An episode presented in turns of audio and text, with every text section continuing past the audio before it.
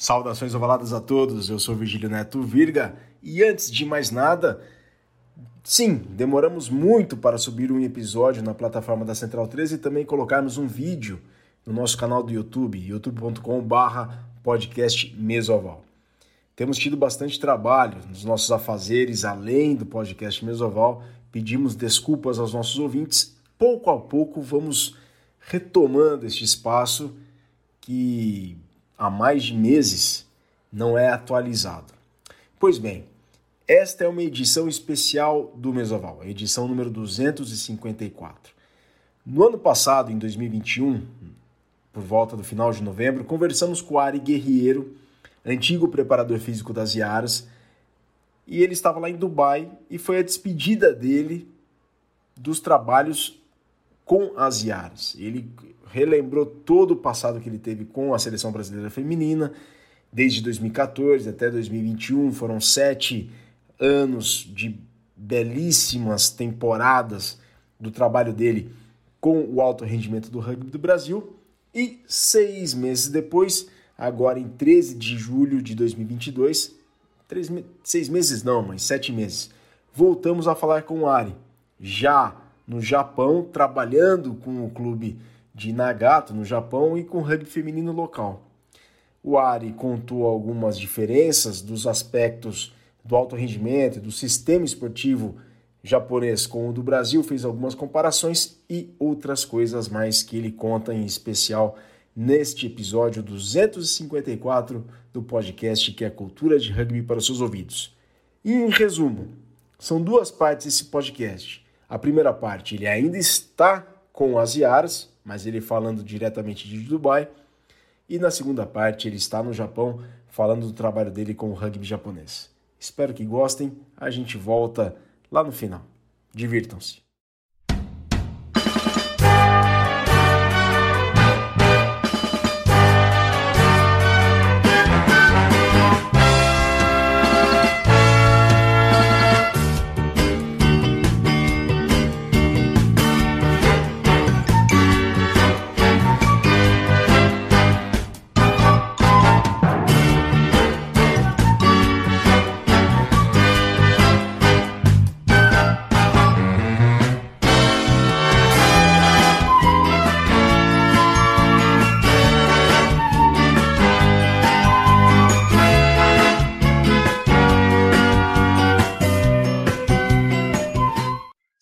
Saudações ovaladas, nação centralina, formem um scrum, Huck organizem a linha e vamos para o mesoval de número 255. Exatamente, a duzentésima, quinquagésima quinta edição do podcast que é a cultura de rugby para os seus ouvidos. Eu sou o Virgílio Neto Virga, a mesa está desfalcada, mas procuraremos fazê-la à altura dos nossos colegas. Luiz Colli, Márcio Ronald, o Chitão, o Júlio Muralha, o Ale Ferrer, excepcionalmente não estão aqui conosco. Bom, pessoal, muito obrigado a todos vocês pelo carinho, muito obrigado a todos vocês pela audiência das edições passadas. A gente tem apenas dois recados. O primeiro deles, colaborem com a mídia independente do Brasil, colaborem com os nossos parceiros, amigos e colegas de casa, a Central 3. Um conteúdo de altíssimo nível se faz com muita dedicação, horas de pesquisa, produção e pós-produção e isso demanda recursos financeiros. Você tem a chance de colaborar com a Central 3 através do site apoia.se barra Central 3. Uma vez mais, apoia.se barra Central 3. E vejam lá uma maneira de contribuírem regularmente com a nossa casa. São vários podcasts, não apenas de esportes, mas de filosofia, literatura, política nacional, cinema, política internacional. Bom, para vocês terem uma ideia da quantidade de coisas que a Central 3 produz, é só vocês acessarem central3.com.br. Uma vez mais, central3, o algarismo 3.com.br.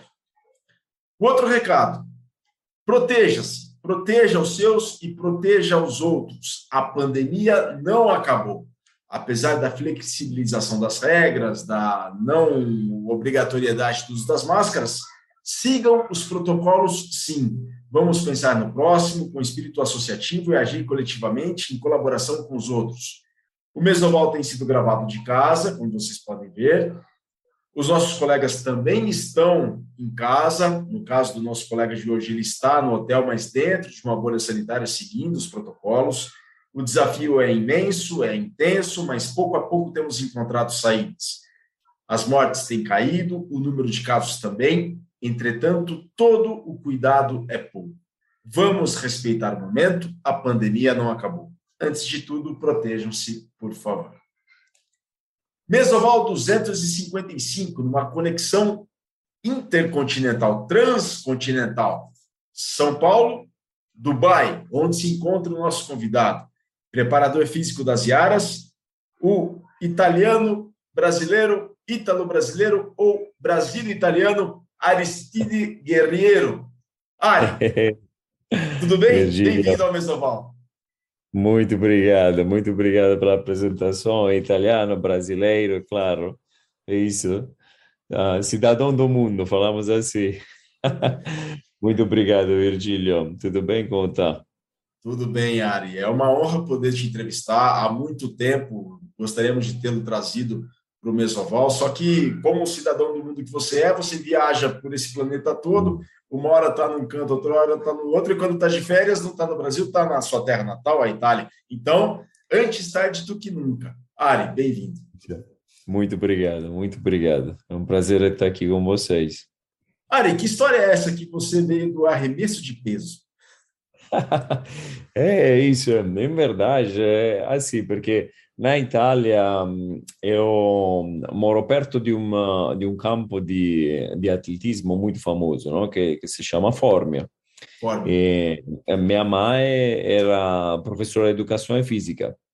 E, e sì, quando chegou lá perto dos, dos 12, 13 anos, tive que escolher entre futebol, o que era mais perto da minha casa.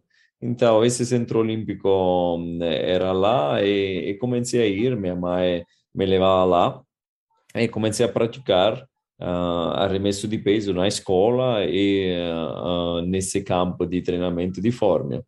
E assim comecei e comecei a ter bastante bom resultado, porque, claro, na época Uh, ero até in, uh, um pouquinho mais forte ainda do, do que sou agora. Mas um, tive bom resultado logo no começo, nas categorias juvenis, e até depois a chegar nas categorias adulta, um, sempre de arremesso de peso e, e lança, o lançamento di disco. E é assim que começou a minha carreira no, no atletismo. Então, sempre tra campo e escola, e principalmente entre atletismo e futebol, que claro que eh, como igual como o Brasil, futebol nós o temos sempre na cabeça, não? Mas eram os dois esportes principais que eu levava para frente. E, e, assim, com a paixão também que minha mãe tinha para vários esportes, o atletismo ficou uma parte importante da minha vida logo do começo. Tive bom resultado até chegar a ser selecionado um, para os atletas com potencial de participar aos Jogos Olímpicos de Pequim 2008, em verdade. Depois, um, por algumas razões, devido a lesões, um, não consegui. Então, uh, comecei a passar da parte de, do lado de treinador. Então, comecei a estudar e começar a pensar mais do lado de treinador e não mais como lado do atleta mas essa é a história mais ou menos da, do porquê do arremesso de peso, que é muito estranho também. Na Itália não temos uma grande tradição, tivemos um lançador importante, que é o Alessandro Andrei, e, e também Paulo Dal Soglio, mas um, não temos uma grande tradição no tempo.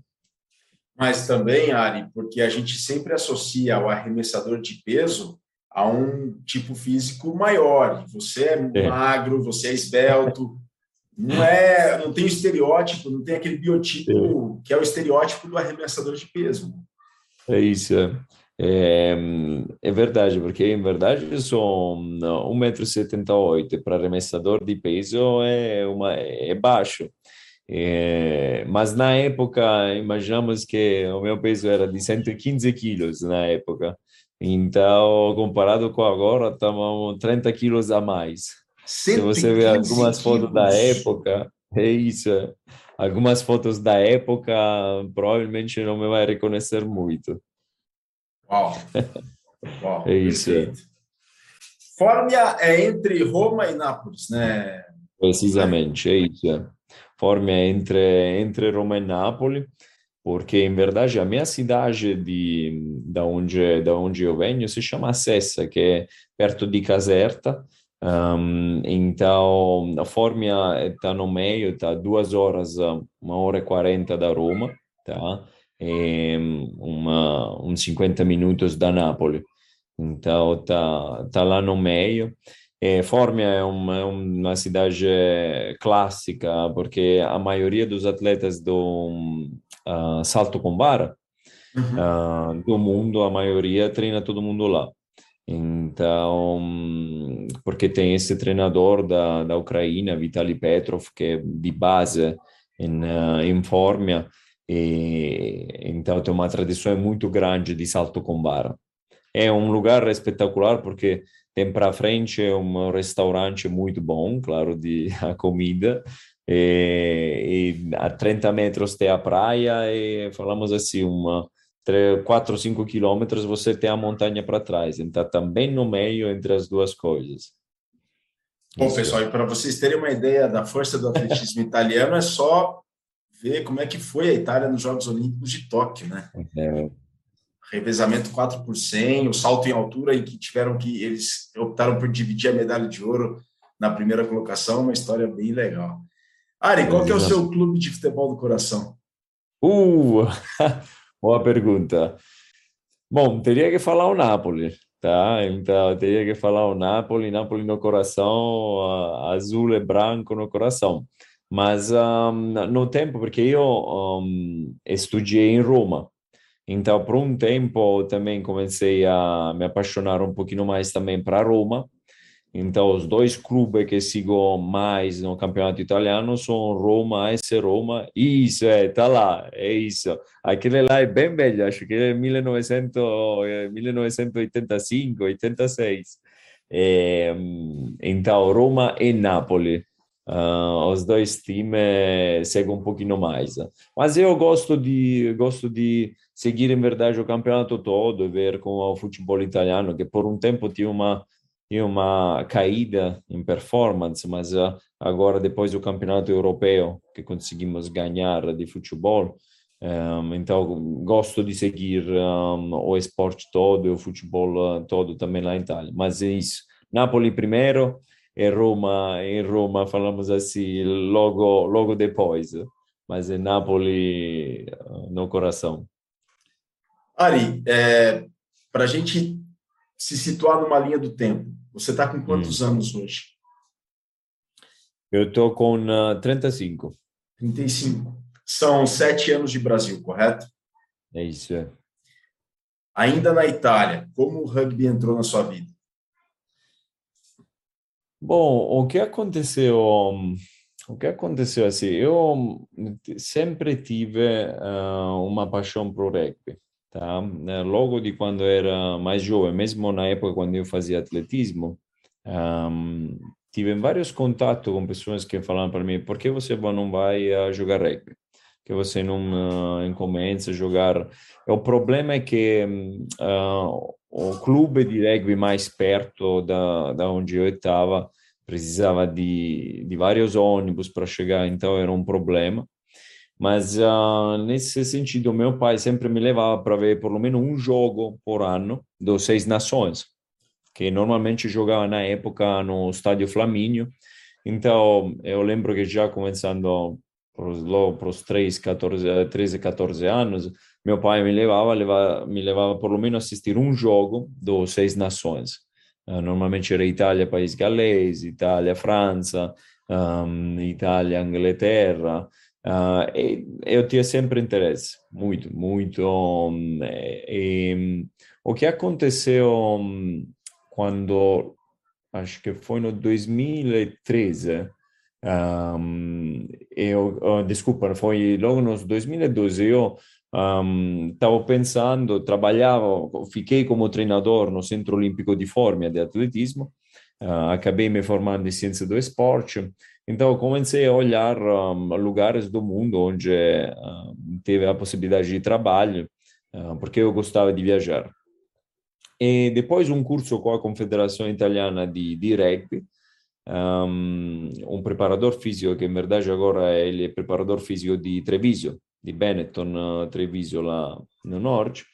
Um, ele me passou um contato de um treinador, Jim Love, na Nova Zelândia, e falou: Olha, um, eu sei que você está tá querendo sair da Itália, um, se você quer, tenho esse contato. Um, eu, eu apliquei para o visto para ficar na Nova Zelândia um ano. Então, apliquei, eu consegui ganhar o visto e entrei em contato com esse treinador e, e lá começou, vamos assim, mais a parte prática uh, em começar a trabalhar com o rugby. Onde Porque foi isso, Ari? Em que, que lugar? Isso foi em, é, mesmo um, eu estava em Roma e depois eu saí para ir para Wellington. Wellington. Isso, então Wellington, em verdade, Wellington, a cidade mesmo é Porirua. Tá?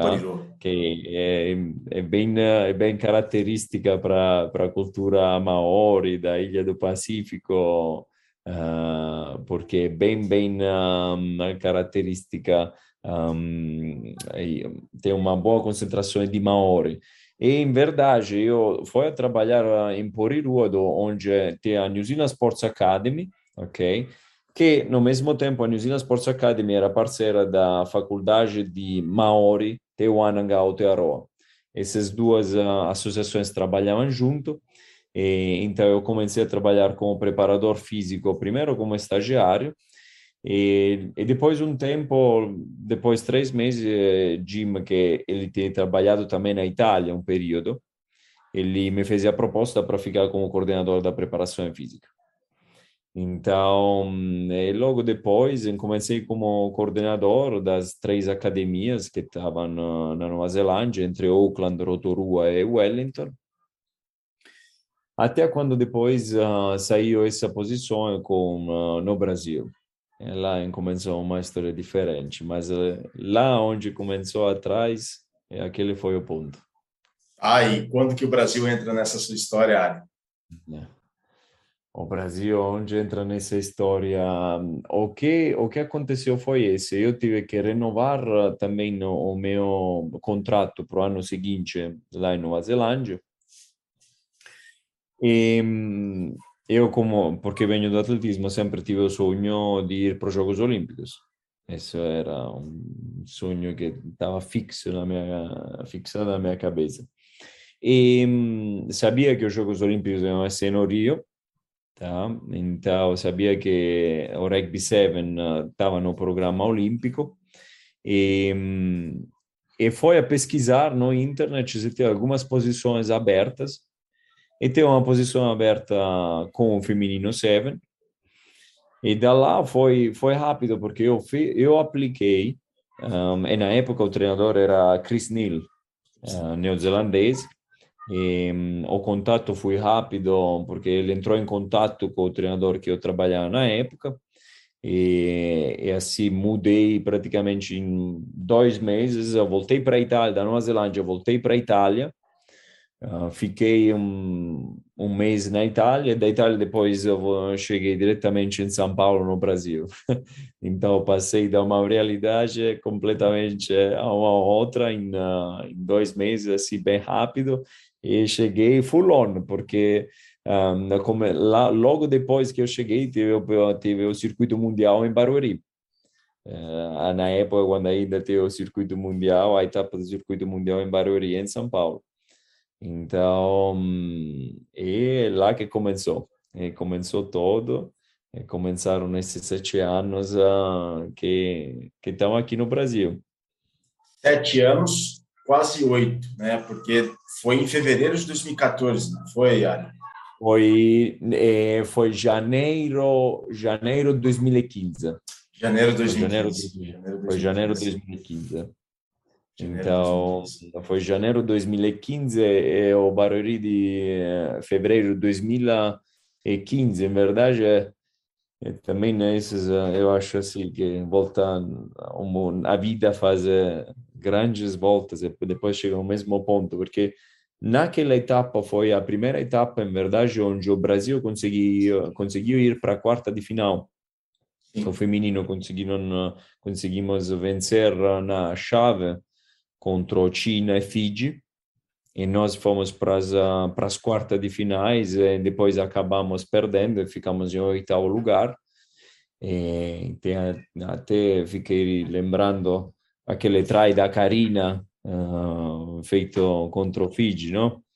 E, foi foi muito foi um momento muito importante e quindi e, e agora isso chegando agora em Dubai conseguir uh, chegar nessa posição um quinto lugar depois de sete anos isso uh, também faz parte do processo não é... é, só explicando que a gravação desse mesoval está sendo depois da etapa, da primeira das duas etapas de Dubai do Circuito Mundial de Sevens, em que o Brasil, em que as Yaras conseguiram a quinta colocação, com vitórias sobre a Espanha, Estados Unidos, um jogo parelho contra a Inglaterra e um jogo muito igual com a França, que foi medalha de bronze nos Jogos Olímpicos Tóquio 2020. Então, é uma evolução tremenda. E o Ari viu tudo isso, né, Ari? Isso. Sim, é, foram, foi um processo muito grande. Eu, eu acho que tive, em verdade, a sorte de, de poder acompanhar uh, esse processo, que, que seja a seleção brasileira, um, em geral, o Brasil Rugby, tá? Então, todo o cenário do, do rugby no Brasil que seja no específico também para a seleção feminina, as Yaras, eu tive a sorte eh, de, de poder acompanhar uh, durante essas viagens uh, as meninas um, que fazem parte da seleção.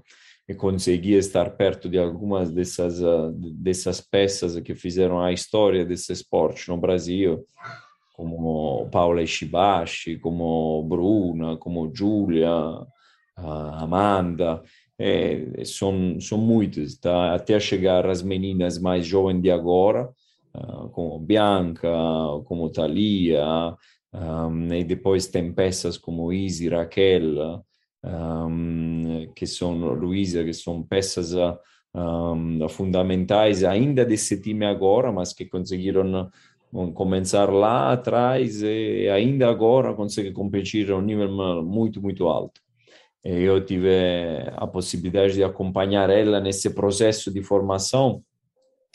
E foi muito interessante também, porque na época quando eu cheguei, o rugby, na verdade, Seven era muito diferente, era ainda um rugby mais parado, um pouquinho mais de contato. E, e no tempo, o que aconteceu foi que a parte atlética, a parte física tive uma subida, a parte técnica, todo um, melhorou foi, foi muito rápido, em pouco tempo, um, porque o interesse da, em geral no Rugby 7, a mais na parte uh, de mulher aumentou muito, então a competição ficou muito de alto nível em, em pouco tempo. E o Brasil, com todos os problemas que pode ter uh, a nível uh, de economia, também de recursos, falamos como número de atletas, consiguió se manter sempre lá. E lutar, lutar, lutar, conseguiu ficar no circuito, descer, voltar. Um, e agora, nesse momento, e provavelmente tem todos os frutos de, de esses anos, não? Desses anos de trabalho, investimento que que estão começando a juntar todas as peças no momento certo, não? Ari, é, não em termos de preparação física somente, hum. Mas, na sua opinião, é, como é que você vê hoje as Yaras em relação àquele janeiro de 2015, que foi o seu primeiro trabalho? Bom, é, tem certeza, tem certeza uma parte, acho, de, de consciência, de entendimento da, um, da figura, falamos assim, de atleta profissional tá? Uh, provavelmente na época era ainda logo no começo, então ainda não os atletas não tinham bem claro um, a direção que, que estavam pegando e o que o rugby vai ser logo depois, nos próximos dois, três anos, um, da quando, depois que eu cheguei. Então, certeza, os atletas viraram a diferença, são, são muito mais profissionais. Um, tem um conhecimento do corpo, um entendimento de como ser a rotina um, do dia, um, então, tem todas essas componentes que são extra-campo.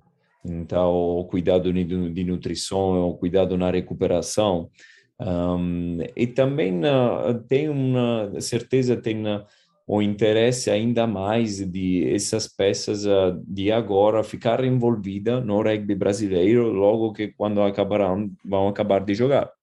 Então, que na época ainda isso estava estava construindo. Uma coisa que por um tempo eu acho, na época, provavelmente era, era maior, era aquela garra, entendeu? Aquela agressividade, aquela uh, vontade de matar. Uh, e, uma coisa que no tempo, não é que se perdeu, mas um, mudou. Mudou porque o contexto do rugby mudou. Então, você lá teve atleta que, que passaram para momentos muito difíceis, não, para chegar àquele ponto. Então, tiveram, uh, tiveram que sofrer, tiveram que lutar, tiveram que uh, bancar, por exemplo, viagem, tiveram que bancar para muitas coisas. Então, era provavelmente um pouquinho mais difícil ter, e se formaram um, não só dentro ou fora de campo. Então, isso que, por exemplo, algumas atletas mais jovens de agora não é que não fizeram isso, mas de, de jeito diferente. Então, tem mais profissionais uh, que conseguem entender uh, a parte de performance, a parte de nutrição, a parte de psicologia, a parte técnico-tática, começa a ser a 360 graus sempre. Porque, claro, para se manter nos melhores do mundo, tem pouco para errar. Tem pouco para errar. Muito é... pouco para errar. Complementar, desculpa, eu te interrompi. Não, é, é, eu acho eu acho isso, mas uma coisa que pro ficou sempre a mesma. É, é para mim isso fica como ponto foi o coração da, das atletas, tá? É, isso várias vezes me, me perguntaram ao longo desses anos, me perguntaram, ah, mas por que você tá, por que você tá no Brasil? Porque hum, uh, com as capacidades você não vai para outros lugares, ou você fala inglês e tem os títulos. É, a minha resposta era sempre a mesma. Eu falei, se eu consigo uh, fazer sim que um time um, no Brasil, tá, onde os atletas precisam lutar um, para ganhar dinheiro, precisam lutar para chegar onde eles precisam chegar, e onde todo é mais difícil que os países da Europa, por exemplo. Essa é uma garantia, tá? porque eu vinha da Nova Zelândia e tive experiência na Itália, então sabia como eram as coisas nos países um pouquinho mais uh, com a evolução do rugby. Se eu consigo chegar a resultado com um país como esse, não tem dinheiro que pode segurar, entendeu? É, é muito mais além uh, do dinheiro, além do uh, de todo. Você chega àquele ponto e fala, ah, você muda a vida das pessoas uh, e é isso incrível. Então, é a satisfação pessoal. Vontade. É isso, é isso mesmo.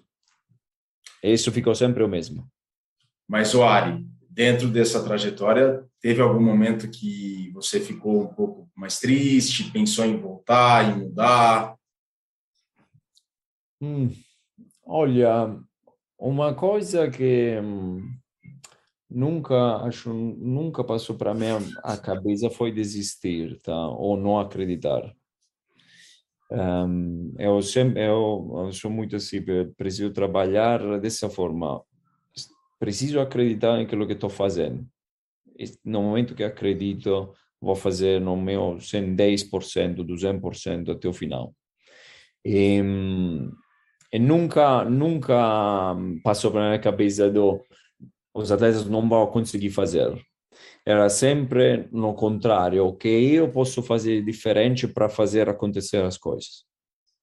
Então, no momento que algumas coisas dão errado no campo, a minha análise era sempre, ok, o que eu posso fazer para fazer melhorar os atletas, para melhorar essa situação, para melhorar esse resultado. Um, não, voltar para a Itália, um, os únicos momentos difíceis é porque eu, durante todos esses anos, a minha esposa mesmo ficou longe.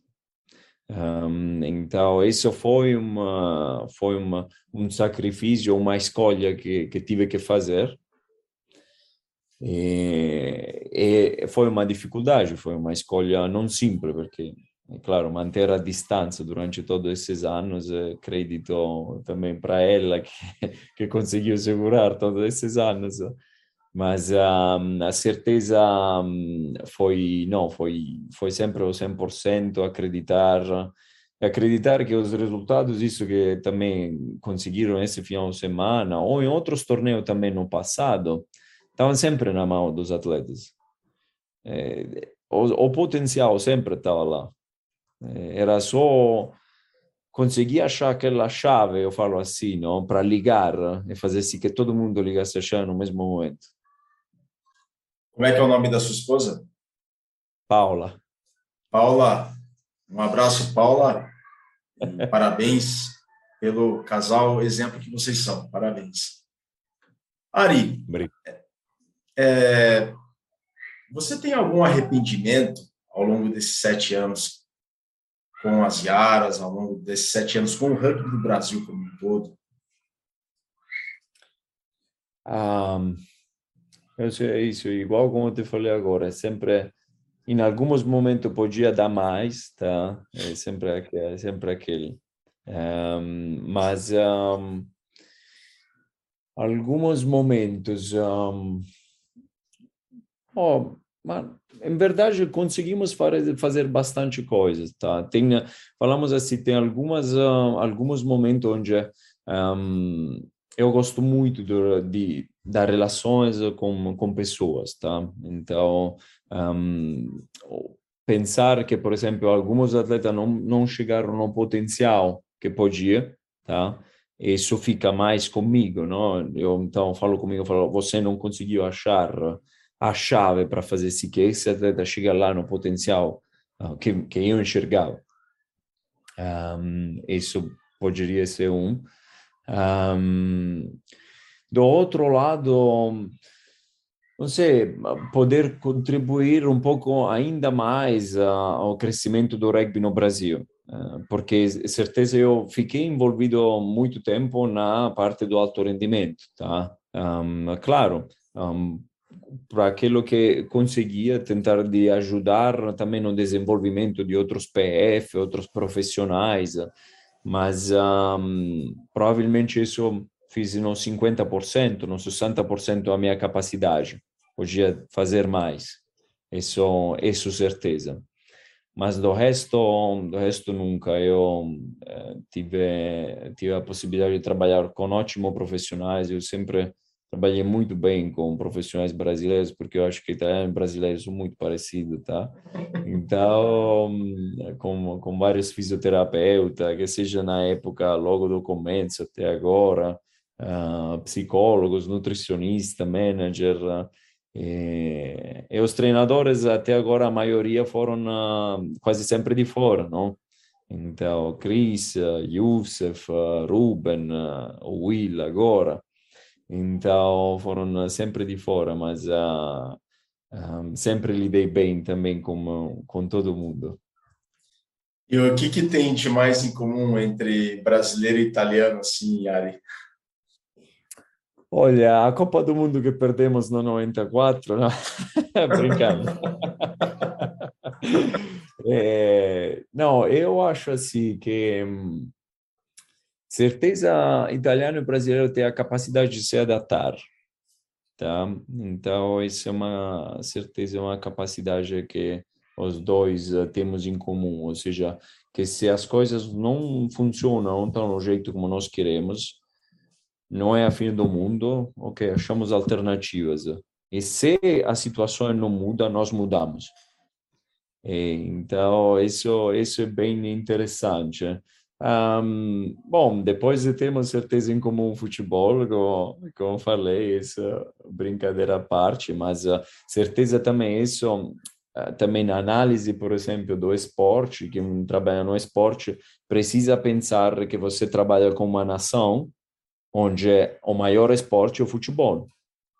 Então, muitas vezes, algumas análises de, ok, preparação física, como os treinadores, também qual é a cultura atrás, por exemplo, da preparação física do país, é muitas vezes direcionada para o esporte principal, que é o futebol aqui no Brasil e o futebol na Itália. Depois, uh, nós também, eu acho que italiano e brasileiro, nós um, seguimos muito o coração, as emoções. Tá? Então, deixam muito as emoções, uh, não, atrapalhar, mas uh, eu acho direcionar um, as nossas vontades, em positivo e negativo. Tá? Em positivo e negativo. Então, que seja conseguir algumas coisas uh, extrema, tipo isso, um, chegar e ganhar dos Estados Unidos, como foi esse final de semana, e você fazer isso, claro, com preparação e todo, mas fazer com o coração, com as emoções. E, e Itália a mesma coisa. Itália a mesma coisa. Acho, acho também nós uh, temos as, as emoções uh, sempre lá, sempre, sempre, sempre prontas. Este é o Mesoval 255 com o Ari Guerreiro, para preparador físico das Iaras, sete anos quase com o rugby do Brasil. Aproveitem e sigam as nossas redes sociais, estamos no Twitter, arroba rugbyclube, arroba rugbyclube, vocês estão vendo aí na tela, ou então o nosso Instagram, arroba mesa, underline, oval. Uma vez mais, arroba mesa, underline, oval. Temos o Twitter, o Instagram, sigam-nos nas redes. Ari, você falou das emoções, você falou das alegrias. Hum. Dentro dessa trajetória de sete anos com o rugby do Brasil, o que, que mais te deixa emocionado? Do que você tem mais orgulho? Ah, te falo a verdade, um, o orgulho maior não é muito relacionado aos resultados no campo nesse momento, mas é muito mais de Uh, saber que vários atletas estão pensando de virar preparadores físicos, uh, treinadores. Uh, então, pós carreira de atleta, ficar envolvido e seguir uma carreira que, por exemplo, vieram, por exemplo, eu fazer no Brasil e seguir no Brasil. Então, esse é um orgulho muito grande. Tá? É uma é uma coisa que fica comigo porque você consegue influenciar um, atletas um, para o resto da vida, não só para aquele momento, não só para uma competição, não só para um treinamento. Então, isso provavelmente é o, o ponto mais alto. Depois, se pensamos em competições, uh, é, esse, aqui são várias, são várias, mas uh, começar lá atrás do, da medalha de bronze nos Jogos Pan-Americanos de Toronto, Aquela medalha foi foi muito importante também. Uh, era, foi um momento chave uh, nas mudanças assim, de virar profissional do rugby. Uh, Jogos Olímpicos de Rio e de Tóquio, a certeza levo no coração. Hong Kong, Hong Kong em 2019 foi, foi histórico, aquele momento e esses são os momentos onde você tem todas as peças funcionando junto. Que provavelmente isso é um pouco é preparado, mas ao mesmo tempo acontece porque precisa acontecer. É, porque você tem as peças no campo, as peças fora de campo, que todo mundo um, consegue trabalhar no mesmo jeito, alinhado. Certeza, esse aqui em Dubai, esse aqui em Dubai, essa etapa, esses dois torneios será também né, para para todo aquilo que tem de volta uh, dessa situação está ficando tá ficando no, no coração é, é uma boa lembrança tá? Em momentos chaves de carreira. Então, assim, dentro e fora de campo, acho que essas são as coisas que, que aqui, indo para frente, quando vou pensar, vão, me vão fazer cair algumas lágrimas. Ari, como é que é a casa dos guerreiros na Itália? Sua mãe professora de educação física e seu pai também deve ser um apaixonado pelo esporte. Vocês, quando se sentam à mesa, para uma refeição, para um almoço, uma janta, vocês falam de trabalho, de esporte? Sua mãe palpita muito no seu trabalho, Ari? Olha, é, aqui o que aconteceu, isso, isso também faz, faz parte da, um pouquinho da minha história. Em verdade, um, minha mãe, ela faleceu, tá? Quando um, eu vim para o Brasil, tá? E foi, foi um, um momento, em verdade, que eu aqui também com a seleção brasileira um, compartilhei várias vezes, porque um, ela foi foi o último momento quando nós estávamos para ganhar Baruri. Ela faleceu um dia antes que nós ganhamos Baruri. E uh, foi foi incrível porque antes de eu ir embora da Itália, ela tinha falado comigo. Ela falou um, aqui você não pode fazer nada mais para mim. Precisa ir para lá, precisa ir ajudar esse grupo a fazer coisas maiores. Então, foi, foi uma, um momento muito importante que, que eu compartilhei com as atletas, eu compartilhei com, uma, com várias pessoas. Do outro lado, depois tem uh, meu pai, ele é um esportivo, tá? Então ele é, ele é mesmo, ele gosta de futebol, mas depois no tempo se apaixonou no rugby. Então, certeza imagino essa mesa que você está falando, não? Então eu me imagino essa mesa. Em alguns momentos, certeza eu teria minha mãe falando isso aí, como vai com a seleção, como está indo as coisas, está conseguindo fazer. Certeza consigo imaginar isso e meu pai é a mesma coisa. Então, certeza consigo enxergar aquela mesa que você está falando com a mesma felicidade que, que você me falou. Desculpa, eu não sabia. Desculpa. Tranquilo. É. Mas faz Ari, parte, faz parte. Faz parte. Faz parte. Ari, você é muito envolvido também com os estudos acadêmicos, porque Opa. volta e meia você publica artigos internacionais em várias línguas. A é. pesquisa é, é algo porque você é apaixonado também, né? Muito. É.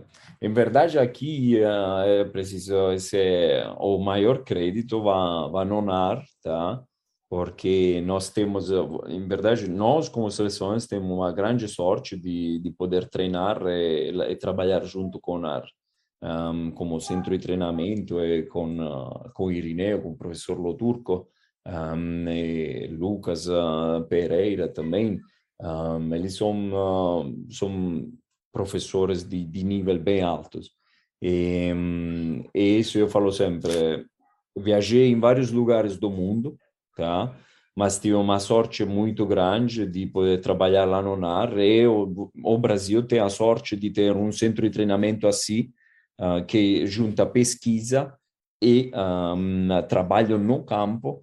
Um, não são muitos lugares do mundo, tá? Não são muitos lugares do mundo que são assim. Então, uh, eu gosto, eu gosto da parte de pesquisa. Em vários momentos, uh, até tive começado a fazer o meu doutorado na Itália, na Universidade do, do Foro Itálico, depois uh, não consegui finalizar, mas um, eu acho assim, é, uma linha, é, assim, uma, na, uma linha conectada, ou seja, o que acontece muitas vezes no campo, não necessariamente você consegue traduzir a nível acadêmico.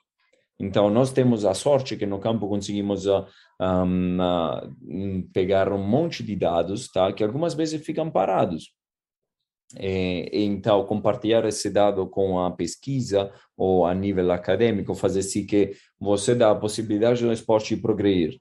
Um, e do outro lado, se você tem alguns estudos interessantes feito bem a nível acadêmico, você consegue pegar esse estudo para depois você levar na prática. Então, é uma linha uh, de trabalho e de conexão importante. porque eu acho que é muito fácil só focar na parte prática e falar, não, ok, esse funciona só porque eu usei já isso, tá? já usei esse tipo de treinamento, já fiz isso, então funciona, eu vou fazer isso. É muito fácil cair, só, ah, eu penso que vai funcionar. Não, mas sim, mas quais são os dados, qual é a base atrás do seu pensamento? Um, é a mesma coisa, é fácil falar, ah, não, eu consegui fazer um, esse tipo de um, treinamento e consegui chegar nesse resultado em um contexto acadêmico, que però você não consegue levar para o campo, porque em uma realidade de campo são infinitas variáveis que você precisa analisar. Então, isso do porquê é interessante essa conexão. E definitivamente, uh, seja com a seleção brasileira, é lá no NAR, é, é um lugar de top no mundo. Ali, o seu contrato com hum. o rugby do Brasil terminou. É, não vai ser renovado. E hum. quais são os próximos passos agora, Ali? O que, que você pode nos revelar? Se você pode. É. Opa. Olha, te falo a verdade, eh, Virgílio, é, certeza o primeiro step um, será voltar para a Itália, tá? E durante esses sete anos eu também deixei bastante no lado um, a minha vida na Itália, que seja também família e tudo, para alcançar alguns objetivos, isso, isso faz parte não? dos compromissos que, que cada um de nós depois uh, tem. Então, o primeiro step será na Itália, então, voltar um tempo lá, curtir um pouco a casa. A minha esposa também vai, vai agradecer a minha volta. Depois vamos vendo. De certeza, conseguir algumas coisas na Itália seria, seria o ideal, tá? Mas eu fico aberto a várias possibilidades no mundo. É, que seja também em outros lugares ah, fora da Europa, na Norte América, mesmo Sul América, em outros lugares onde eu consiga contribuir do mesmo jeito como consegui contribuir aqui no Brasil.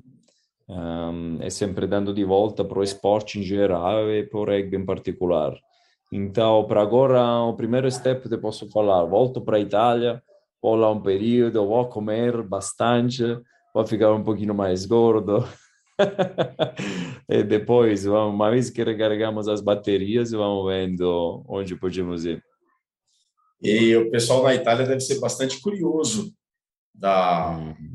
Da sua trajetória no Brasil, né? E o que, que eles, o que, que se pergunta, o que, que eles perguntam para você? Olha, em verdade é, é, é muito estranho porque um, eu não tive muitos contatos na época, antes de que saí da Itália, com o rugby italiano. Tá? Ou Sim. seja, tive, conheço várias pessoas, mas no tempo é claro que a figura, a minha figura ficou crescendo. Então, não sei como o que pode acontecer, te falo a verdade. Claro, tem um interesse, tem um interesse também a conhecer a história em verdade, atrás uh, da, da figura, não? Que, que depois nos anos uh, uh, foi. Mas saber um pouquinho a história. Esse, por exemplo, várias vezes eu tenho preparadores físicos italianos que me perguntam, bom, eu queria também né, seguir uma mesma carreira como preparador físico, eh, me pode dar algumas sugestões? E, então, eu acho que Poderia ser interessante, por exemplo, se a Itália também começa a investir no Seven, poderia ser uma de, definitivamente uma, um lugar onde uh, acho válido e poder contribuir, porque até agora ainda não tive um investimento de, de nível uh, no Seven italiano. Então, então é isso. Bom, estamos na reta final do Mesoval número 255 com o Ari Guerreiro, preparador físico das IARS. Ari, você no começo do programa tinha dito que o seu sonho era disputar os Jogos Olímpicos. Já esteve no Rio, já esteve em Tóquio. Afinal, qual é o seu sonho? Bom, agora é, Os Jogos Olímpicos, em verdade, é o que eles apresentavam depois no tempo, um, muito mais a, a entender uh, quem você é, porque você, quando participa em Jogos Olímpicos, você consegue entender, em verdade, conhecer mais você, não? Mais atletas conhecem, treinadores conhecem, mais você conhece você mesmo. Então, no final, a corrida, toda a corrida de, durante todos esses anos, no final foi sempre comigo mesmo. É, isso, isso foi, foi uma, é uma certeza. Então, o próximo sonho, bah, possivelmente ajudar a seleção italiana a conseguir alcançar al, provavelmente mesmos resultados, porque eu também sou muito patriota. Então, conseguir dar de volta também à Itália, que definitivamente foi, foi uma parte importante da minha vida, e dar de volta à Itália é um rugby. Um, seria ideal, por exemplo, seria um sonho participar com a Itália a uns Jogos Olímpicos ou chegar a uma medalha. Então, isso pode ser o meu um segundo sonho, assim. E, claro, depois tem todos os sonhos não relacionados ao esporte, que começa a ser família, filhas, que isso, isso vai além, não? Eu não tenho dúvida de que nos próximos Jogos Olímpicos veremos uma Itália contra o Brasil, você pelo lado azul, encontrando o lado amarelo. Eu não tenho dúvida de que isso vai acontecer. Isso vai, vai acontecer. Vai, vai ser uma lágrima, vai ser uma lágrima amarela e verde ou uma lágrima azul, então. Ari, o que, que você vai levar do Brasil para a Itália? Uh, as lembranças uh, são muitas, é, são muitas. Eu acho que as, um, as relações que eu criei ao longo desses sete anos vou levar para o resto da vida. As pessoas que encontrei no caminho. Certeza, a paixão um, a determinação da, das atletas, dos atletas que con, consegui encontrar no caminho uma coisa que, que eu vou levar para o resto da vida, tá? A capacidade é, dos brasileiros de, de ser felizes com pouco, de se divertir com pouco e de, de ficar, uh, de conseguir fazer coisas com pouco, sem necessariamente sempre pensar, pensar no dinheiro, que é uma coisa muito comum em outros países. Isso são coisas que vou levar para o resto da vida. É, depois as risadas. Vocês brasileiros têm sempre a capacidade, com uma risada, fazer-se que as coisas ficam mais leves, não? Então, a capacidade é isso, de, de rir nos momentos mais difíceis e conseguir dançar. E conseguir fazer essas duas coisas, todo o resto fica mais fácil. E, Ari, você falou das pessoas que você conheceu pelo caminho. Você consegue citar alguns? Claro que devem ser muitos, mas você consegue citar alguns nomes? São, são muitos, são, são muitos. São muitas pessoas que sejam são muitas pessoas que contribuíram. É, é verdade, todas, todas as meninas que passaram para as Iaras, foram foram muito marcantes foram deixaram uma cicatriz falamos assim no coração que vou levar para o resto da vida. Um, então todas as iaras uh, eu vou sentir bastante falta indo para frente. Uh, os atletas uh, os atletas também os tupis também eles eles são uma parte do meu coração tá? Porque isso também no último período eu fiquei coordenando um pouco toda a confederação Tá? Então, também no, os tubes uh, definitivamente vão ficar lá. E depois os staff, os treinadores, uh, fisioterapeutas, uh, são bastante pessoas. São bastante pessoas que me ajudaram ao longo do caminho, tá? Um, mas eu vou citar uma pessoa em particular que que para mim, em verdade, é um exemplo. Eu vou pegar que é a, a Turola, Rafaela Turola, não? É, ela é, é uma pessoa que sempre fica no meu lado, porque eu quando cheguei ela era meu assistente como preparador físico, não? E depois um tempo um, ela ficou como treinadora. e, e, agora é treinador mesmo com a seleção juvenil e ainda ajuda o adulto também. E para mim é o exemplo perfeito de uma pessoa que faz o trabalho independentemente da, do sucesso, independentemente da visibilidade, é, é aquela pessoa que faz o trabalho de formiga, entendeu? Consistente, todos os dias, sem que ninguém precisa falar nada. É aquelas pessoas que estão para trás, que para fazer acontecer as coisas. Então, definitivamente, uma pessoa que que vou dar um abraço muito grande quando quando vou embora daqui. Ari, agora para encerrar, o que você diria, uma mensagem para as Yaras? Hum. Foi uma grande aventura, foi uma grande aventura. Foi uma grande aventura que no começo não tive, não tive ideia de onde podia chegar. Foi uma grande aventura que sempre tentei de encarar do jeito mais frio possível, tá? Então, sempre ser o mais duro, mais concentrado, mas embaixo o coração vibrava sempre. Vibrava muito. E vai continuar a vibrar, tá? Vai continuar a vibrar para as Yaras, para o resto da vida.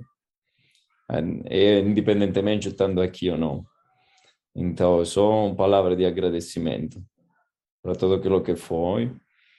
E, é certeza, sem dúvida, que vai ser daqui para cima e estarei sempre no apoio, independentemente do lugar do mundo, de qualquer coisa eu vou fazer.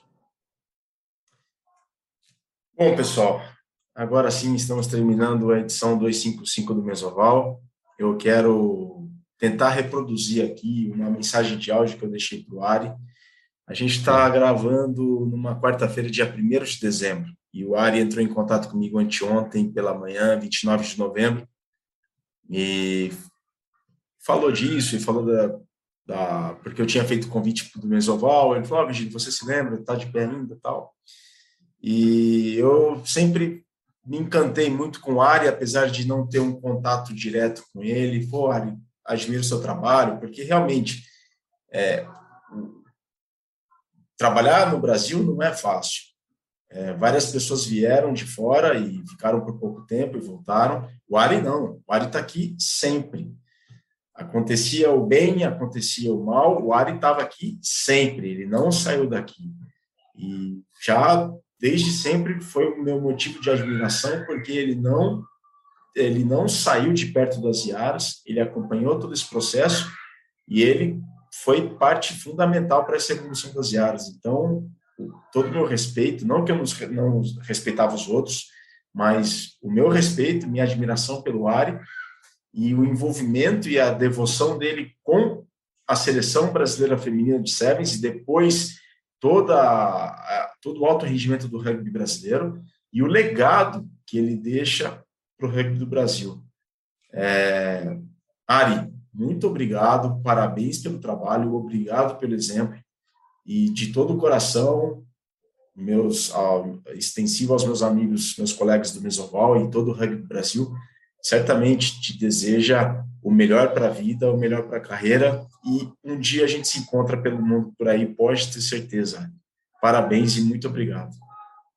Muito obrigado, Virgílio. Muito obrigado pelo seu tempo. Muito obrigado pela transmissão também. Um, Grazie mille per il tuo tempo. Grazie a te. Grazie per il resto della vita. In bocca al lupo. Crepe. Ari, um grande abraço. Essa foi a edição 255 do Mesoval, o podcast que é a cultura de rugby para os seus ouvidos. A gente fica por aqui e provavelmente esta é a última edição do ano de 2022. A todos vocês, obrigado pela paciência, obrigado pela audiência. Um Natal abençoado para vocês todos e para toda a família.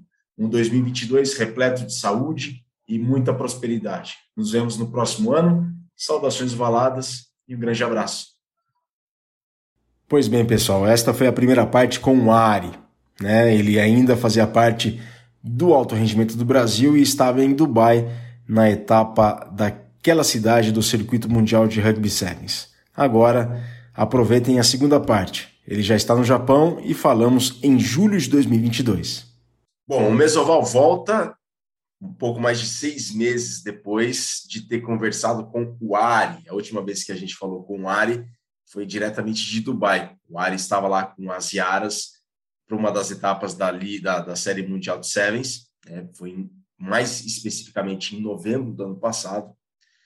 E um pouco mais de seis meses depois, ele continua longe, continua em outro continente, obviamente, porque o Ari é italiano, mas ele estava no Oriente Médio, ele estava ali no começo da Ásia. Hoje ele está no Extremo Oriente, que é a parte mais distante da Ásia em relação a nós, dependendo de onde a gente olhar. Ari está falando diretamente de Nagato, no Japão. Ari, hum. bom dia para nós, boa tarde para você. Hoje é 13 de julho, são 6 e 7 da manhã aqui no Brasil, 18 e 7 da tarde em Nagato. É uma é, honra sim. te receber. Como é que você foi parar tão longe assim? Oh, na verdade, primeiro, obrigado tá, por acordar assim cedo, só para ter uma conversa comigo. É sempre um prazer poder uh, ter uma conversa assim em português com um amigo brasileiro. É... Não, você, em verdade, já falou todo. Aqui, eu estou aqui em Nagato, então, no Japão, é, bem no sul do Japão, na prefeitura aqui de Yamaguchi. Como foi a parar aqui? Em verdade, é isso todo nasce, nasceu na, com a seleção brasileira, tá? Na época, quando nós fomos aqui para o circuito mundial de Kitakyushu, então lá no 2017, tivemos a possibilidade de, de conhecer o, o High Performance Manager daqui, um, de Nagato, e, e, na época fiquei em contato, ficamos em contato, Uh, depois nós, uh, com a seleção feminina, fomos para cá, para a preparação dos Jogos Olímpicos. E quando finalizei o meu contrato com o Brasil, tive as conversas aqui com, com ele. Um, eles estavam precisando de um preparador físico. E aqui o time feminino de Rugby Sevens um, da, da cidade, que em verdade é um, foi o campeão do, da temporada passada do circuito profissional daqui. Ele falou: Olha, nós estamos precisando de um preparador físico, você tem interesse? E eu falei: Bom, vamos, é, vamos embarcar para essa outra aventura. Praticamente eu voltei na Itália logo que, acho que foi o, no final dezembro. de dezembro, é. daí. Logo depois que conversei com você lá em Dubai, e depois eu já saí para cá no final de a, a, segunda semana de março. Então peguei todo e foi para cá. E é uma outra uma outra aventura, é uma outra aventura, uma outra cultura. Como é que tem sido essa experiência? Como é que tem sido essa aventura, Ari? O que, que a família na Itália disse? Todos é. se empolgaram? Como é que foi sair de uma realidade completamente é, diferente no Brasil e dar essa guinada de 300, de 180 graus, né, para uma outra completamente é diferente. É, olha, eu já tive a possibilidade no passado de conhecer um pouquinho a cultura japonesa, tá? Porque a, a minha irmã, em verdade, morou aqui uns sete anos. Ela morou em Osaka, então já tive a possibilidade de conhecer um pouquinho mais a cultura do Japão a cultura do respeito, tá? um respeito extremo, uma disciplina, em alguns casos também extrema, mas também uh, o lado de que aqui tudo funciona. Tá?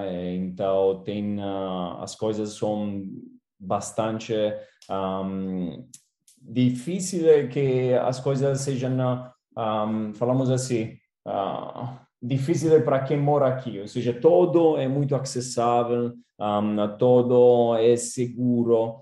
Então, tem essa cultura japonesa que muitas vezes um, parece uma cultura fechada, mas que, em verdade, depois, uma vez que conhece quem está entrando no país, que respeita a cultura deles, como sempre, é, eles te pegam de braço.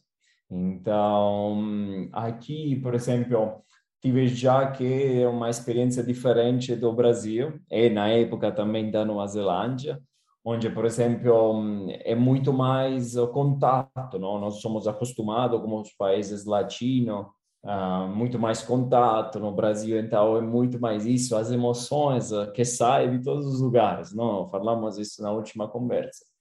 Aqui é um pouquinho mais controlada as coisas. Não significa que eles não têm as mesmas emoções, tá? Não, não fazemos erro, mas é, as coisas são mais controladas. Que seja em positivo, que seja em negativo. Um, mas, uh, por exemplo, aqui tem uma, um grande respeito para quem está em cima na hierarquia. Então, treinador, preparador físico, fisioterapeuta, eu te falo já um pouquinho mais do ambiente esportivo. Tá? Sim, sim. Um grande respeito para quem está em cima. Mas uh, depois disso, mais você começa a conhecer os atletas, mais começa a entender a, cultu a cultura como vai funcionando, mais começa a criar as linhas de contato, tá? Uh, e mais você consegue entender, respeitar o jeito deles, uh, e eles quando depois vão entrar no campo ou nos lugares de treinamento, que seja academia, que seja preparação física, eh, vão seguir 100%, 200%. Ari, então você é preparador físico. É, Para a gente entender a, o sistema esportivo japonês de clubes, alto rendimento, desempenho, é, onde você trabalha hoje, qual é a, o lugar dele dentro da estrutura do rugby do Japão? Isso. Como funciona aqui o, o rugby do Japão, tá? Um, te falo do sevens um, feminino e do masculino 15 também tá? Te falou dos dois. Bom, do Sevens feminino funciona assim. Você tem a seleção que não é centralizada. Então, a seleção de Sevens feminino do, do, do Japão não é centralizada. E tem uh, vários uh, clubes que são da primeira divisão, onde está Nagato, tá? Um, que são semi-profissionais, tá? Quando nós uh, falamos semi-profissionais, é meio assim, porque em verdade aqui você tem jogadores japoneses e jogadoras internacionais no mesmo clube. Que jogadoras internacionais que são pagos, japoneses que são pagos só para treinar para o clube. Uhum. E precisa ir para o trabalho algumas horas por dia. Tá? Que normalmente, imaginamos, nesse caso, na Gato, a companhia se chama Yamana. Tá? Essa, então, os atletas trabalham para essa companhia algumas horas por dia e depois vem é, full time a, a treinar. É, então, é, uma, você... é, é, um clube empresa e a Yamana Isso. faz o que, Ari? É, desculpa, o que você falou? A Yamana, proprietária do clube, ah. qual que é o ramo de atividade dela? Aqui, em verdade, eles produzem ferro para os estádios esportivos. Então, foi também a mesma companhia que produziu o ferro, a estrutura para os estádios dos Jogos Olímpicos. Ah. Então, assim, então, na cidade de Nagato tem um clube, em várias cidades no Japão tem bastante clube. Normalmente você tem na primeira divisão entre 12, 15 clubes que jogam na primeira divisão. Depois tem a segunda divisão, assim indo para baixo. Um, a nível masculino, você tem a mesma coisa a maioria dos jogadores eh, japoneses de 15 trabalha em clube que tem uma estrutura parecida, ou seja, jogadores japoneses que trabalham algumas horas por dia para a companhia, que qualquer pode ser, pode ser Panasonic, pode ser qualquer tipo de companhia, que depois, però, a maioria do tempo só treina. E mais tem os jogadores de fora que são contratados e são também profissionais. Então, quando é o momento que a seleção precisa jogar, eles centralizam para um período de tempo ou para um campo. Mas uh, isso, por exemplo, para mim foi interessante ver também com a seleção feminina que elas não são centralizadas.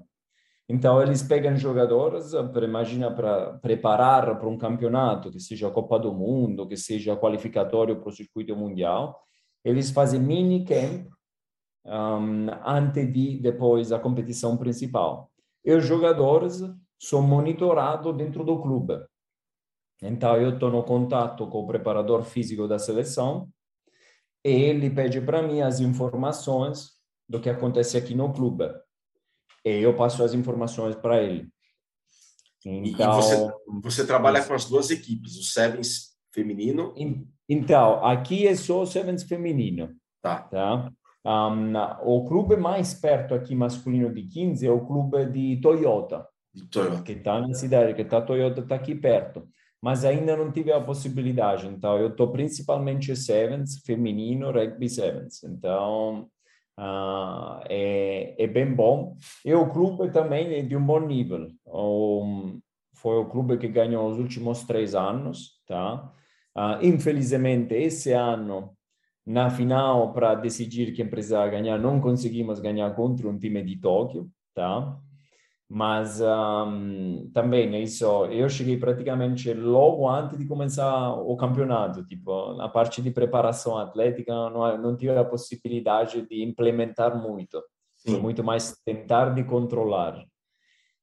E o, o ponto interessante daqui é que tem bastante jogadores de fora, tá? internacionais. E, e isso, quando eu falei pra, com você, porque eu acho legal passar essas informações também, porque aqui tem uma grande comunidade de brasileiros, não? Sim. Então, no futuro, quando também essa situação do Covid vai um pouquinho a melhorar, a possibilidade de esse campeonato virar ainda mais uh, profissional e aberto, pode ser, quem sabe, para alguns jogadores uh, do Brasil, ah, entendeu? Vem para cá, sem é, problema algum. Exatamente, Ari. A gente falava sobre isso, inclusive, uns anos atrás, foi o caso da Maíra Berendt, de Sim. atuar pelo rugby do Japão. Eu perdi Exatamente. o contato com ela, não sei por onde ela anda, mas ela esteve no rugby do Japão. Ela me contatou quando eu fui para cá. Eu ah. falei com a Maíra, é, a Maíra muito muito boa, é, conversamos, ela me falou, ah, o lugar vai ser muito lindo, você vai gostar. E, então, ela, acho que ela agora está na Austrália. Sim. Então, sim. é isso, é um, é um campeonato que é um, profissional. E de campeonato profissional de sevens, falamos assim, que seja de uh, feminino ou masculino, não tem ainda muito no mundo, tá? Tem o campeonato nos Estados Unidos, que é aquele o PR Sevens que está acontecendo agora, e tem também um, o campeonato na França, mas profissionais tem esse aqui também. Então, é, vai ser bem interessante como vai desenvolver essa realidade daqui a um ano, daqui a dois anos.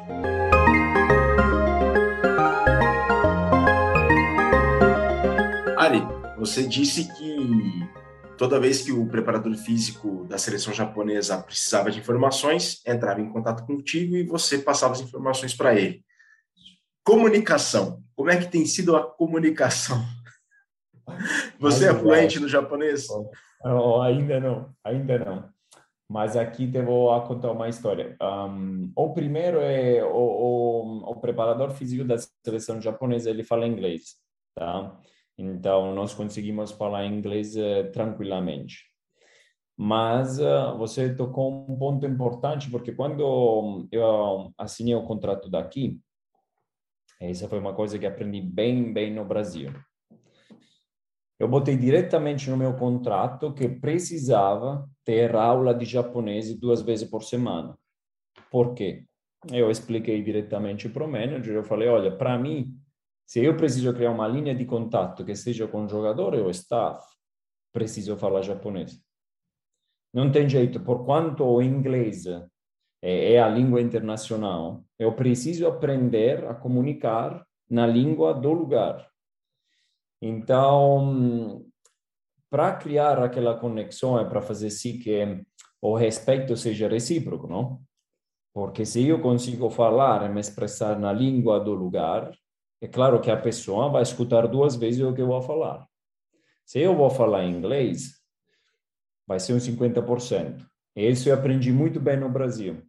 Que o mais rápido possível eu consegui falar em português, mais rápido eu consegui ganhar também o respeito de jogador, de staff e de todo mundo.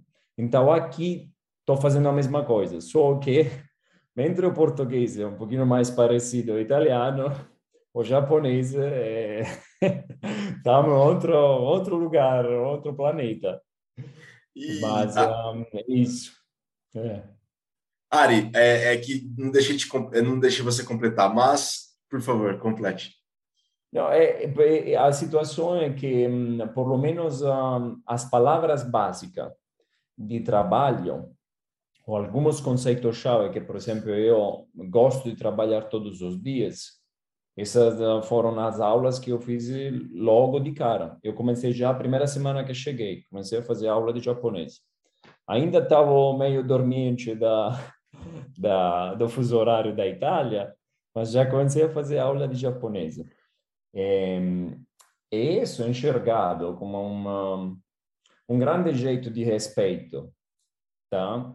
Porque você se desafia e você já reconhece que, em verdade, o, o, certo é que eu fale japonês, mesmo Sim. que eu seja um preparador físico internacional, venho de outro país, venho para cá trabalhar, o clube é um clube internacional, então a maioria das pessoas fala também inglês, mas com os jogadores japoneses com o staff japonês precisa fazer isso. Então, é, esse é um ponto, um ponto fundamental, eu acho. E o japonês reconhece isso, né, Então, muito, muito. Eles... Uh, eles ficam, de, ficam muito assim impressionados porque um, o japonês tem uma vantagem, isso é interessante também falar, que as vocais e a maioria da letra você fala do mesmo jeito como fala italiano. Então é A, E, I, O, U. Em japonês é a mesma coisa, tá? Kake, ki, koku. Então tudo isso vira mais fácil, pelo menos ler a pronúncia. É claro que a construção da frase é, é diferente. É diferente, é, é lá, lá sai risada. Mas isso, eu também acho esse um jeito para, no momento que você tenta, erra e sai a risada, todo mundo sai a risada junto, então não tem problema. E, isso faz parte. E a sua rotina de trabalho? Como é que é a, hum. a dinâmica de uma como era a dinâmica da seleção brasileira ou dinâmica do rugby do Brasil, é, trabalho com, diretamente com as atletas, para transferência e, e, o trabalho com o rugby do Japão? Hum. É, ótima pergunta também. Bom, ok. Tem duas situações diferentes. Você tem os jogadores internacionais, tá? Que quando eles estão aqui, um, eles têm praticamente o dia todo para poder seguir a rotina de treinamento, tá? Então, imaginamos um, normalmente nove horas academia, depois a academia tem uma mini sessão de condicionamento e na tarde tem a sessão de rugby. Por que, por exemplo, a sessão de rugby é na tarde? Porque dá a possibilidade aos jogadores japoneses que trabalham de manhã de fazer a sessão de rugby de tarde todo mundo junto. Mentre os jogadores japoneses, para fazer as sessões da academia, eles acordam às 6 horas da manhã para fazer isso antes do trabalho, depois vão para o trabalho e voltam de novo para a sessão de tarde. É, isso também te faz entender quanto eles são focados no que precisam fazer. Eles, eh, se precisam eh, completar três, quatro sessões da academia, durante a semana, eles precisam fazer, eles precisam acordar 5 e meia da manhã, acorda 5 e meia da manhã. Ah, isso, isso é muito bom. Então, mais ou menos a rotina é essa. Durante a semana, aqui, por exemplo, nós treinamos da segunda a sábado. Mentre, por exemplo, no Brasil, nós treinamos da segunda a sexta. Mas a quantidade de sessões são um pouco menores. E, uma grande diferença é aqui, por exemplo, um, as sessões de rugby são muito longas, tá? Entre duas horas e meia, um, duas horas, duas horas e meia. Mentre, por exemplo, com a seleção na época do Brasil, nós estamos acostumados às duas sessões, 50 minutos, um break, mais 50 minutos. Mas aqui as sessões são muito mais longas, então as distâncias também são mais longas, por exemplo, monitorando a, a componente de, de GPS, e, essas são as diferenças principais que você tem, tá? Mas um, a rotina mais ou menos é essa aqui. É claro que depois, durante a temporada, tem variações para quando, quando nós estamos na semana de torneio.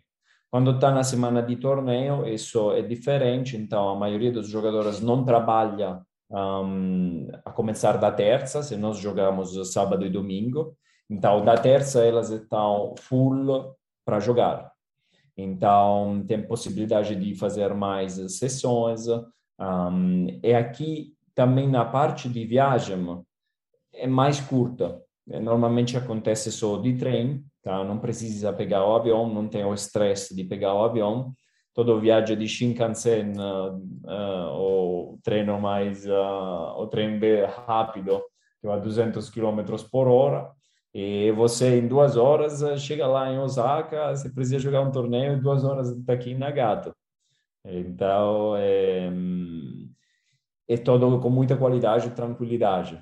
Tá? É, você chega de carro até a, a, estação do trem, deixa o carro praticamente embaixo de onde tem o trem, sobe a escada, senta no treino mais rápido, chega em Osaka, sai, e tem uh, o ônibus uh, lá logo esperando você. Então, é, é bem interessante. E qual, e qual você prefere, assim, os treinos? Prefere a, você, Ari, é, as duas sessões como não acontecia hum. no Japão ou uma sessão mais alargada como acontece no Japão? Bom, aqui tem... Uh, é, Agora, comparando, o que acontece é isso. Por exemplo, as intensidades das sessões mais curtas normalmente é mais alta, tá? Então, você tem sessões mais curtas, mas jogadoras, por exemplo, monitorando a, a componente de GPS, elas conseguem alcançar velocidade muito alta. Quando você tem sessões mais longas, isso acontece normalmente para os primeiros 40, 50 minutos. Dopo 50 minutos, tem uma tendência a isso a cair. E, então, isso precisa ser planejado. É, però, como, isso, como eu falo sempre, essa é uma realidade daqui, tá? Então, antes de eu conseguir mudar esse tipo de sistema, vai precisar de tempo. Sim. Precisa de um processo de explicar as razões, um, do porquê também seria interessante ter sessões mais curtas, mas mais intensas. Um, e aqui isso também faz parte da cultura japonesa e sempre no 100%. Se não tem 100% grande volume, uh, eles têm uh, a ideia que não estão trabalhando bastante. Tá? Eles precisam ter grandes volumes de carga, grandes volumes de treinamento, muitas horas de treinamento para ter aquela sensação de, ok, eu cumpri o meu trabalho, agora posso ir descansar.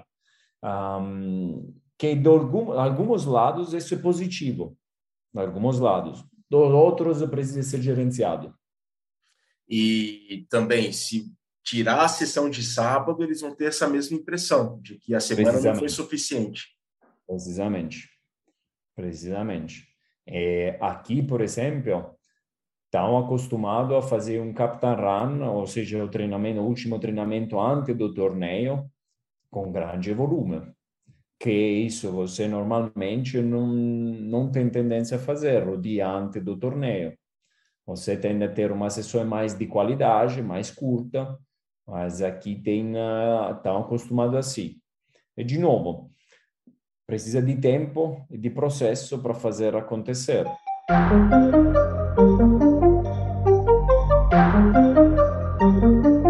Ari, é, tudo bem? Você está acostumado? É, a Itália, você tem os extremos, né, do calor intenso e do frio intenso. O Brasil é um calor intenso, um frio nem tão intenso assim, tudo bem. Mas o Japão também é marcado pelo o frio muito intenso e um calor muito Uau. intenso também, né, de é, uma umidade altíssima e um calor muito elevado, até mesmo mais que a Itália. Como hum. é que tem sido trabalhar isso, Ari? quando nós fomos para cá para os Jogos Olímpicos, nós temos a possibilidade de entender um pouquinho aqui como está funcionando a situação, tá? Com a parte de calor, a temperatura muito alta. É... Bom, para as componentes de, de treinamento, como gerenciamos isso? Tentamos de botar as sessões de treinamento mais tarde no longo do dia, tá? Uh, e isso faz assim que fica um pouquinho mais fácil encarar essa componente. Principalmente para situações de calor, nós temos o, o, o estádio, o campo de, de Nagato está um pouquinho mais em altura, tá? Então fica mais tranquilo. Agora, a componente de frio, eu tive a experiência durante o mês de, de março, tive a possibilidade de dar essa experiência do frio. Mas um, os jogadores uh, estão acostumados, tá? Estão acostumados com essas uh, mudanças. Um, eles normalmente sofrem mais o calor do que o frio, principalmente uhum. nessa cidade, tá? Sim. Provavelmente se você vai um pouquinho mais para o norte, provavelmente isso muda. Por exemplo, aqui temos uma jogadora que é do Kaido.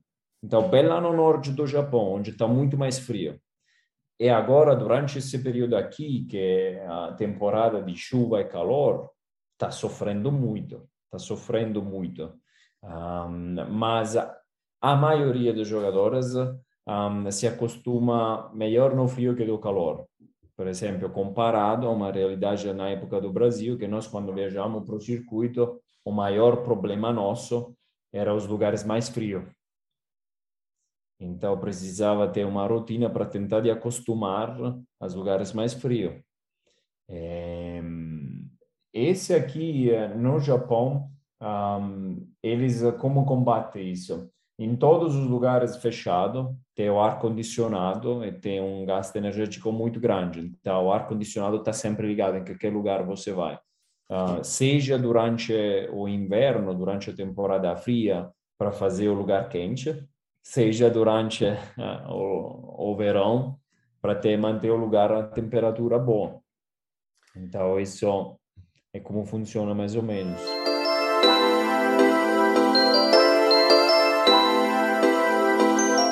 Yari, a gente está na reta final da, da nossa conversa, mas queria que você refletisse sobre uma tendência que eu tenho observado que tem acontecido com o rugby do Brasil.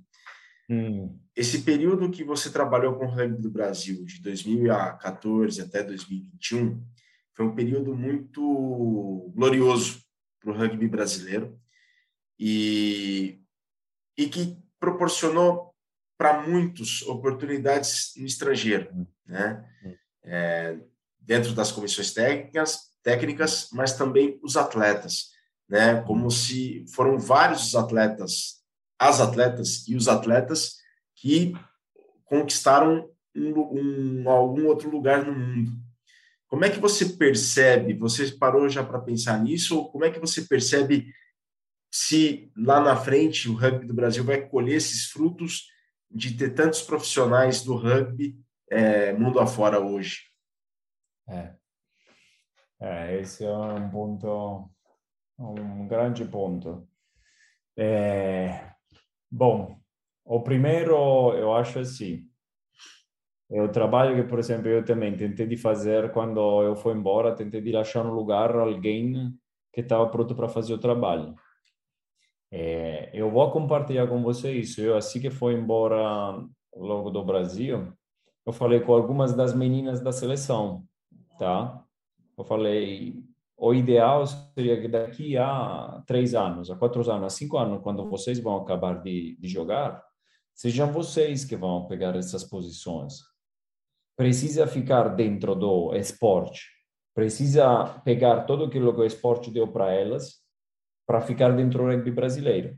Então, tive a possibilidade, por exemplo, de ficar na conversa com Aline Furtado, com Marianinha, com Raquel, fazendo um processo de formação à distância para elas virar preparador físicos.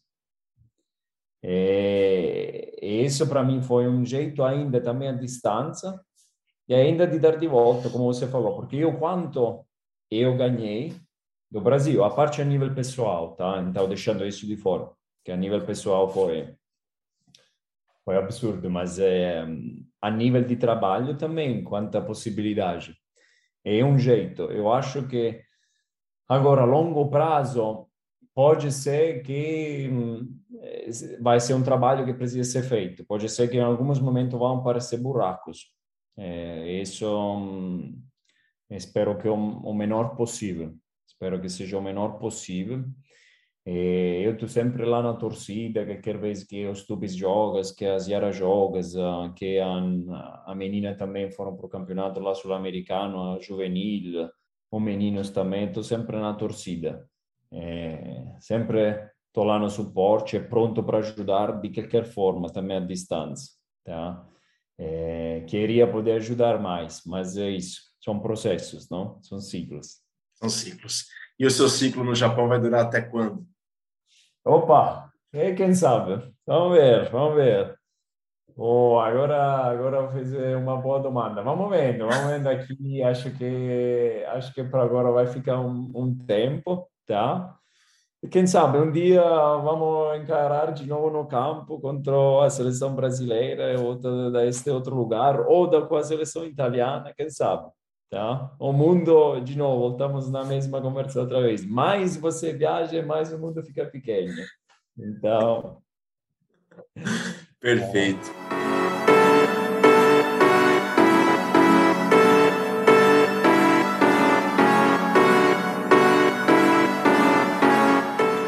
Ari, obrigado pelo seu tempo, obrigado pelas palavras, pela, pelo exemplo, pelo ensinamento. É, sucesso no Japão, sucesso pelo mundo. E você está feliz? Estou, estou. É, tenho muita saudade do Brasil, é, mas um, saudade também do Brasil de todo, de todas as pessoas, amigos, uh, o lugar.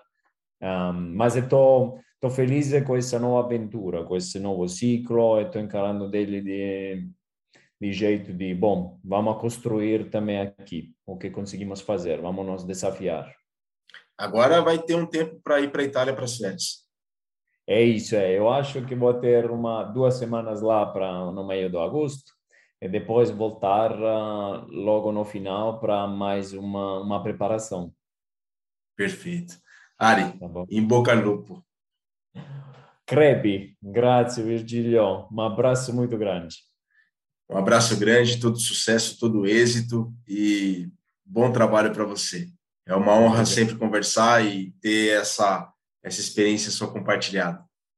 Muito obrigado. Nós que agradecemos. Mesoval especial, nesta extensão da conversa que foi com o Ari, desde Nagata, no Japão. Ele esteve em Dubai, falou conosco, e agora no Extremo Oriente, desde Nagata, no Japão, onde ele segue com o clube e fazendo história, fazendo a história dele. E também tem um pedaço importante do rugby do Brasil lá como área guerreiro no coração e nas instruções dele lá em Nagata, no Japão. Um grande abraço a todos. Saudações ovaladas. Bom, pessoal, vocês ouviram as duas partes do papo com o Ari Guerreiro. Na primeira delas, ele estava em Dubai, naquela, na etapa daquela cidade do Circuito Mundial de Rugby Sevens. Ele ainda trabalhava junto com as Yaras. Sete meses depois, ele esteve no Japão, ele está no Japão. Falamos com ele desde Nagato, onde ele realiza um trabalho belíssimo com o um clube local dentro do rugby japonês. Tenho certeza absoluta que o mundo oval do rugby vai fazer a gente se reencontrar um dia. Pedimos desculpas pela falta de regularidade assídua em subirmos os episódios do podcast que é a cultura de rugby para seus ouvidos. Esperamos aos poucos fazer isso, tá? Sentimos muita falta da audiência de vocês e queremos levar muito mais histórias, queremos levar muito mais personagens, muito mais pessoas que fazem o rugby acontecer de norte a sul, de leste a oeste do nosso país. Pessoal, Ficamos por aqui, esperamos vê-los em breve dentro do podcast que é Cultura de Rugby para os seus ouvidos. Saudações ovaladas e um grande abraço.